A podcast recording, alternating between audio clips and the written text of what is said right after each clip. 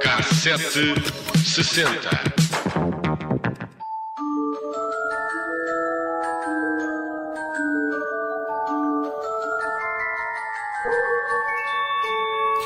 Em véspera de Halloween, trazemos histórias assustadoras e lendas de arrepiar que ao longo dos anos amedrontaram populações. Ou o John Lennon. Pois, vamos começar por essa, em que o próprio músico dos Beatles disse ter visto um fantasma em casa, uh, no famoso prédio Dakota, um edifício com vista para o Central Park e lar de muitos ricos e famosos.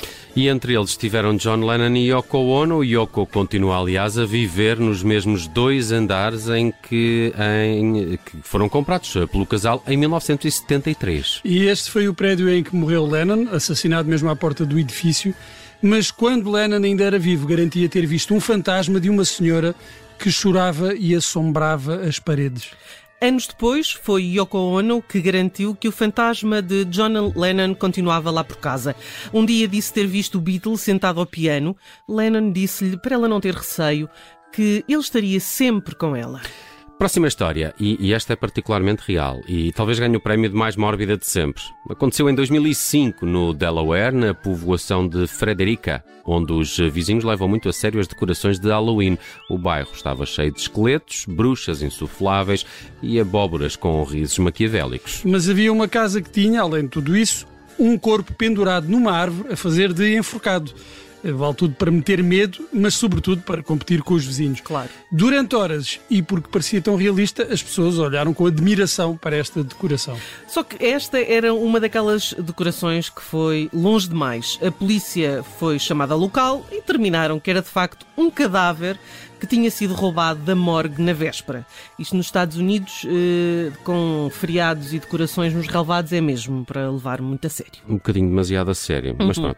O, os americanos têm, aliás, uma relação particular com fantasmas. A NBC fez recentemente uma sondagem em que 49% dos inquiridos dizem viver numa casa assombrada e 32% garante ter visto algo estranho nos vídeos de segurança. Graças. Aí há histórias que... Medo, que... É? 42%. Já, 42%. 32%, 49% dizem que vivem numa casa assombrada, cuidado com isso. Mas há histórias que sobrevivem séculos em pequenas povoações, em Abbeville, no Alabama, Estados Unidos. A lenda diz que desde o início do século XX, uma figura enorme vestida de preto começou a vaguear pelas ruas à noite. Quando encontrava uma pessoa, abraçava e gritava-lhe aos, aos ouvidos. Muitas pessoas relataram histórias de terem sido perseguidas pela Molly Abraços. Parece uma boneca da Mattel. A verdade é que muitos pais ainda usam a Molly para amedrontarem os filhos e há até um restaurante que se chama Huggin Molly, que nós traduzimos para Molly Abraço ou Molly dos Abraços. Que é, é mais fofinho. É mais fofinho. Há muitas histórias que deram origem a livros e filmes, por exemplo, o caso conhecido como Amityville, em Nova York, estávamos a 13 de novembro de 1974, quando Ronald Butch, eh, e o Butch aqui é, é, é alcunha, de Feo assassinou a família enquanto uh, todos dormiam. Um ano depois, os Lutz compraram a casa que foi cenário deste crime horrendo. E não demorou muito até que George e Katie Lutz relatassem fenómenos inexplicáveis. Uma criança de olhos vermelhos, uma criatura de olhos vermelhos e outras que tais que levitavam sobre as camas. A história foi contada num livro de 1977, O Horror de Amityville, que logo inspirou um filme em 79 e mais eh, de 70 ao longo dos anos. 70 foram feitos com esta história. Muitos filmes. Mas, uh, atenção que temos aqui uma reviravolta, porque esta não é uma história de fantasmas, mas de fraude. Pouco tempo depois, o advogado de Butch de Fell, George e Cathy Lutz, uh, admitiram que inventar, inventaram tudo depois de muitas garrafas de vinho. Quem nunca? O que é uma boa desculpa, claro. Portanto, o assassínio de uma família inteira era verdade, os fenómenos é que nem por isso. Mas a história paranormal deu para fazer muitos filmes de terror ao fim e ao cabo não se perdeu tudo. Não se perdeu tudo. Viajamos agora para o Reino Unido, que também é conhecido por gostar de histórias de arrepiar, normalmente com muito sangue, mas não vamos falar de Jack the Ripper e sim de notícias, como a de 1951, quando o motorista de táxi Jack Driscoll regressava de Newton Abbot, em Devon, sob uma chuva torrencial. E de repente viu um homem sair do passeio perto do hospital de Newton e pensou que estava a dirigir-se para o táxi. Reduziu a velocidade à espera de um sinal, mas o homem continuou a andar sem olhar e Jack Driscoll teve de travar a fundo para evitar um atropelamento. Saiu do carro a protestar, mas de repente não estava lá ninguém. A estrada e o passeio estavam vazios. Oh, meu Deus! Ao repórter do Torquay Times, uh, contou que sentiu um calafrio, meteu-se no carro e acelerou a toda a velocidade e nessa altura garantiu que viu um fantasma. Uh, foi ridicularizado quando a notícia saiu, com os colegas a dizerem que Jack tinha uma imaginação demasiado fértil. Mas o taxista não recuou e insistiu que ninguém lhe tinha dado uma razão satisfatória para aquilo que tinha visto naquela madrugada. Um dia depois, soube-se que naquela noite tinha morrido um paciente, um único, que Jack garante que continuava a guiar pela zona. Só uh, mais uh, uma história, também passada no Reino Unido, em Londres, o Sunday Mirror uh, publicava na década de 40 a seguinte notícia tipógrafa viu fantasma cair na rua. A história relata como uma mulher passava frente a um edifício de escritórios quando desmaiou e foi levada para uma farmácia nas imediações. Quando acordou, contou que enquanto andava, uma rapariga caiu de uma janela do prédio e caiu mesmo em frente aos seus pés. O choque foi tanto que a mulher perdeu os sentidos. 18 meses antes, de facto, aquilo tinha acontecido mesmo. Uma rapariga tinha caído e morrido ali mesmo no passeio onde a mulher estava, mas a tipógrafa nunca tinha ouvido falar desta história. Então, Deixou-vos a tremer ou o quê? Ah, não, ah, estou, aqui, um já, estou aqui um bocado incomodado já. Com vontade de rever o Amityville. Já não, já não vou dormir de noite uh, com estas histórias. Bem, eu esforcei-me. Foi bom, foi bom, gostei. Gostei, algumas delas são muito boas. Bruxas, monstros, fantasmas, tudo ótimas inspirações, quer para o cinema, quer para uma playlist apropriada para este dia que estamos a viver. E podemos começar com o até recentemente pouco assustador Will Smith. Sim, que isto mudou depois daquela bufetada no outro. Há uns anos o ator era conhecido como French, Fresh Prince uh, e dessa parceria musical que fez com Jazzy Jeff nasceu esta A Nightmare on My Street. É de 1988, inspira-se no malvado Freddy Krueger e, e, talvez por isso chegou a ser considerada para a banda sonora de Pesadelo em Elm Street 4. No entanto, os produtores vetaram o seu uso.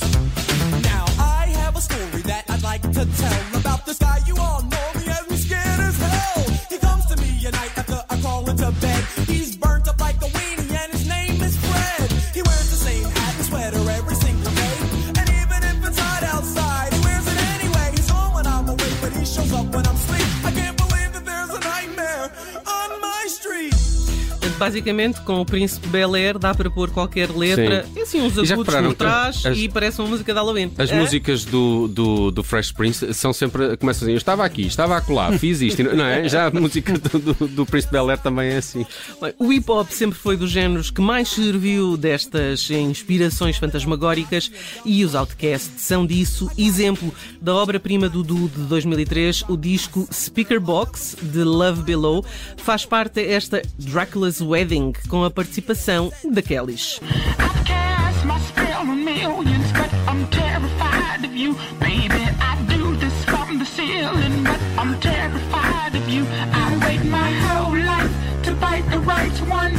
Then you come along and that freaks me out, so I'm frightened. Bruno Vieira Amaral sabe a letra desta canção. É um dos meus discos não preferidos. Não é? É um grande disco. É verdade, é verdade. Uh, e não há festa de Halloween que se parece que não tenha na sua playlist a Ghostbusters de Ray Parker Jr. Chegou a número 1 nos Estados Unidos em 1984 e foi nomeada para um Oscar de melhor canção original que perdeu para quem? Stevie Wonder com I Just Call to Say I Love You.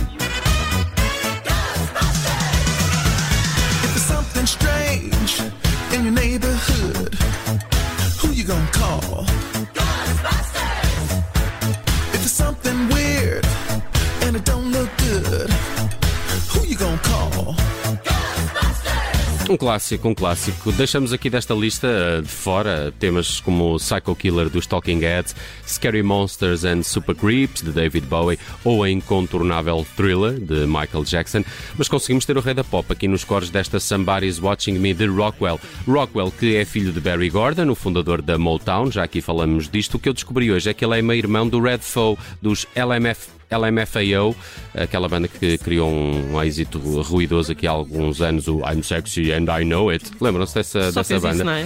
Uh, sim, aliás, os filhos do Barry Gordon são, São One Hit Wonders. São One Hit Wonders. uh, sim. Aliás, depois descobri que os LMFAO têm Red Foe, que, é, que, é, que é, é filho, é o último filho do, do Barry Gordy, mas o outro elemento da banda é neto. Uh, por isso. É um negócio Uma de família. dinastia. É um negócio de família, de família. sim, mas isto descobri hoje, por acaso. Bem, eh, quando o Rockwell conseguiu este seu. eh, Rockwell eh, conseguiu este One It Wonder em 1984, que é da mesma altura deste Ghostbusters, não é? Foi um ano muito fantasmagórico na, na pop.